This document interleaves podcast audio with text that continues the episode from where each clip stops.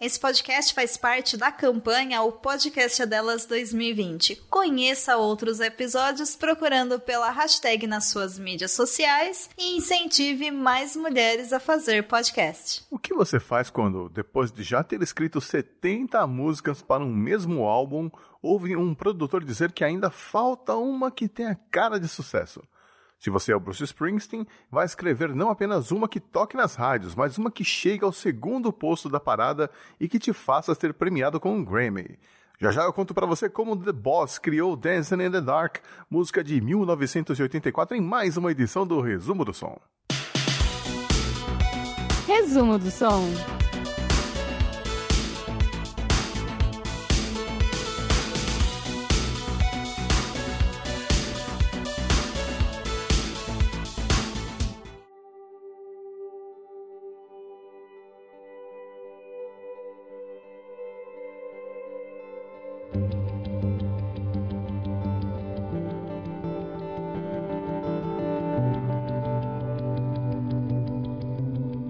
Bruce Springsteen ganhou o apelido The Boss, o chefão, no final dos anos 60, quando tocava na banda Earth, e era responsável por pegar o pagamento com os donos dos bares e repassar para os demais integrantes da banda.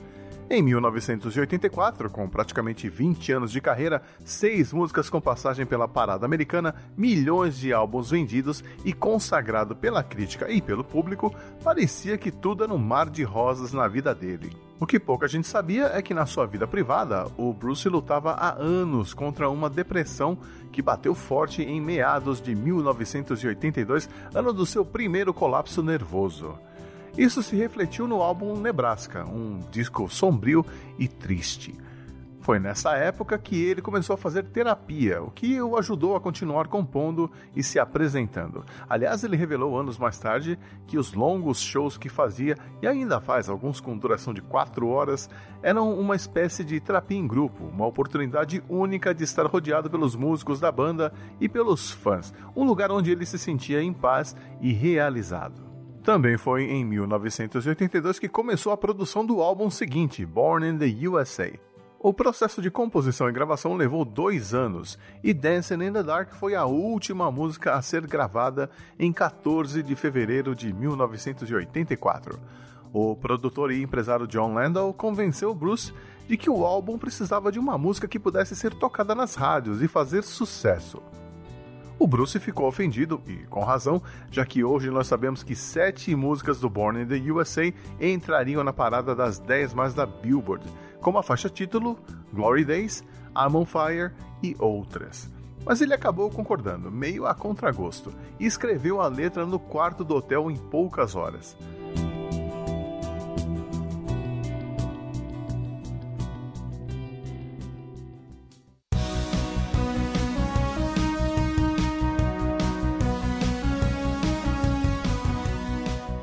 A letra resume bem não só o momento pessoal que ele vivia, mas também sua frustração com o modo como a música era tratada pela indústria e mídia em geral, a dificuldade que ele tinha de escrever músicas só para agradar o público e a exigência de se encaixar em um certo tipo de visual e estilo.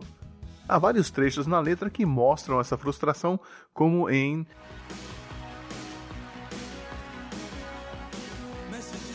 a mensagem fica cada vez mais clara. O rádio está ligado e eu ando de um lugar para outro. Eu me vejo no espelho e quero mudar minhas roupas, meu cabelo, meu rosto. Ele chega a se comparar como uma arma de aluguel, louco para entrar em ação e cansado de ficar tentando escrever essa novela numa tradução livre. A letra termina com uma frase de incentivo, quase que uma fala do seu inconsciente, onde ele decreta que você não pode acender um fogo com medo do seu mundinho desaparecer. E a voz do Springsteen é perfeita para entregar essa mensagem de um cara que está em crise, tentando se encontrar e questionando se vale a pena seguir as regras do jogo para ser bem sucedido. Mas a melodia pegajosa da música não ajudou a valorizar a letra, e, a exemplo do que aconteceria com Born in the USA, o seu significado acabou se perdendo e os fãs não perceberam toda aquela frustração que a canção trazia.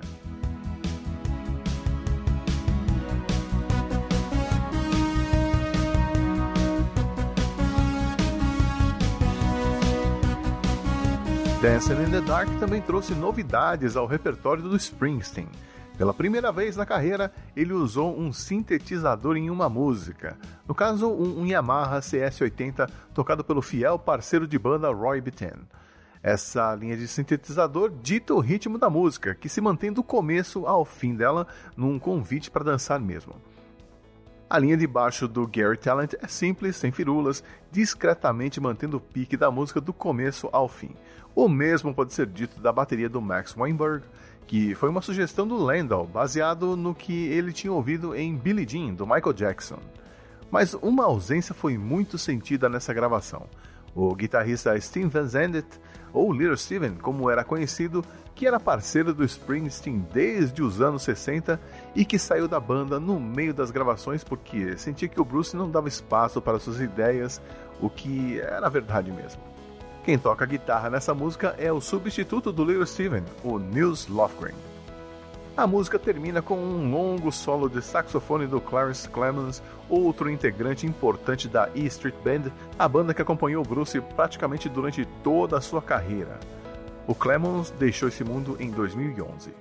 Foram seis tomadas gravadas em 14 de fevereiro de 84 no estúdio Hit Factory, em Nova York, que foram editadas em 58 sessões de mixagem que terminaram no dia 8 de março de 1984.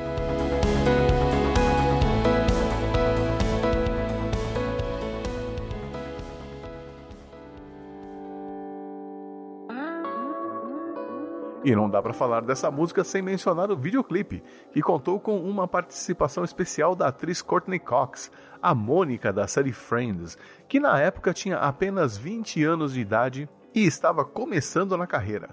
O clipe foi gravado no dia 29 de junho de 84 em um show de verdade lá no St. Paul Civic Center em Minnesota e foi dirigido pelo Brian De Palma, sim, ele mesmo, o diretor de Carrie, A Estranha, Scarface e Os Intocáveis. Ele pediu para a banda tocar a mesma música duas vezes para conseguir as tomadas que ele precisava. O conceito original do videoclipe era mostrar um grupo de três amigas chegando para um show do Springsteen, passando pela recepção, comprando camisetas, entrando no estádio, e durante essa música o Bruce puxaria uma das amigas para o palco para dançar com ele. Mas na versão final do clipe só entrou essa última parte. O Bruce não sabia que a Courtney era atriz e achou que ela era mesmo uma fã que tinha sido selecionada para o clipe. A Courtney, por sua vez, ficou surpresa ao ganhar o papel depois do teste ridículo que ela fez com o De Palma, onde ela fez aqueles passinhos de dança desengonçados, e isso virou tradição nos shows do Bruce, e ele sempre convida uma fã para dançar com ele no palco. Aliás, essa dança gerou outra referência cultural forte. Not unusual to be loved by anyone.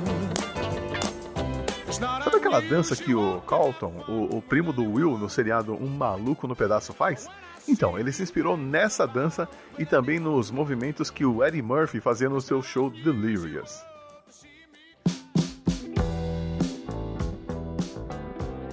Agora, o que você não sabia é que essa não foi a primeira ideia que os produtores tiveram para o videoclipe, que era literalmente gravar o Bruce dançando com um fundo preto, apenas o Bruce de calça preta, faixa na testa, camiseta branca e suspensórios pretos.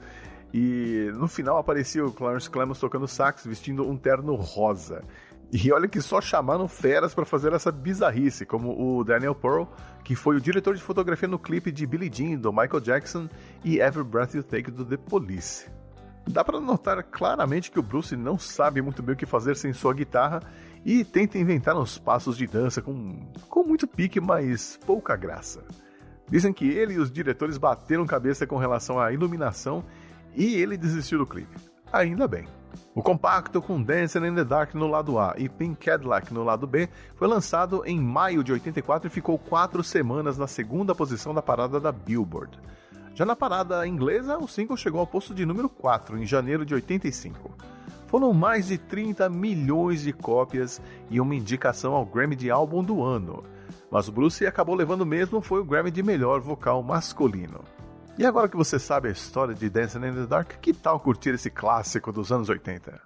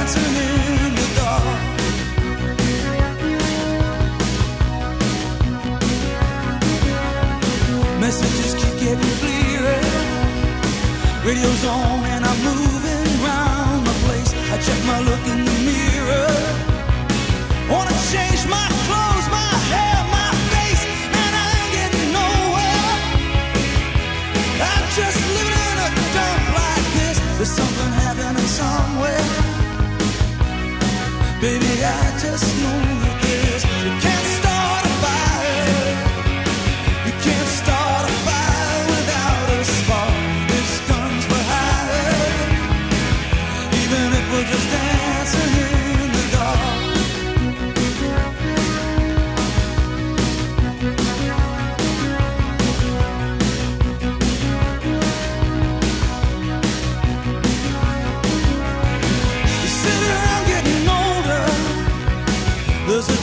It's wine, it's on me. I shake it.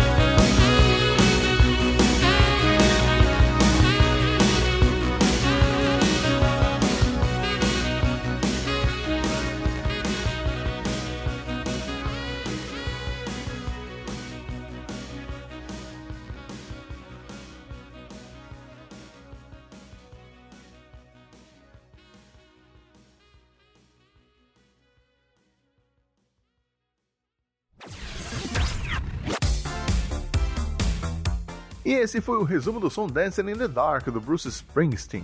Deixa eu contar outra curiosidade sobre essa música. Em 1990, o Bob Dylan tocou Dancing in the Dark no seu show, só que a versão era tão ruim e ele cantou tão mal que o público só percebeu que se tratava da música do Springsteen no refrão. Dá para assistir essa versão no YouTube, mas eu aconselho você a não ver. Eu posso jurar que ouvi umas vaias no final. Mês que vem eu volto com outra história de outro hit dos anos 80. Enquanto isso, você pode compartilhar esse episódio com os amigos e me marcar nas redes sociais. Muito obrigado e até mais. Resumo do som.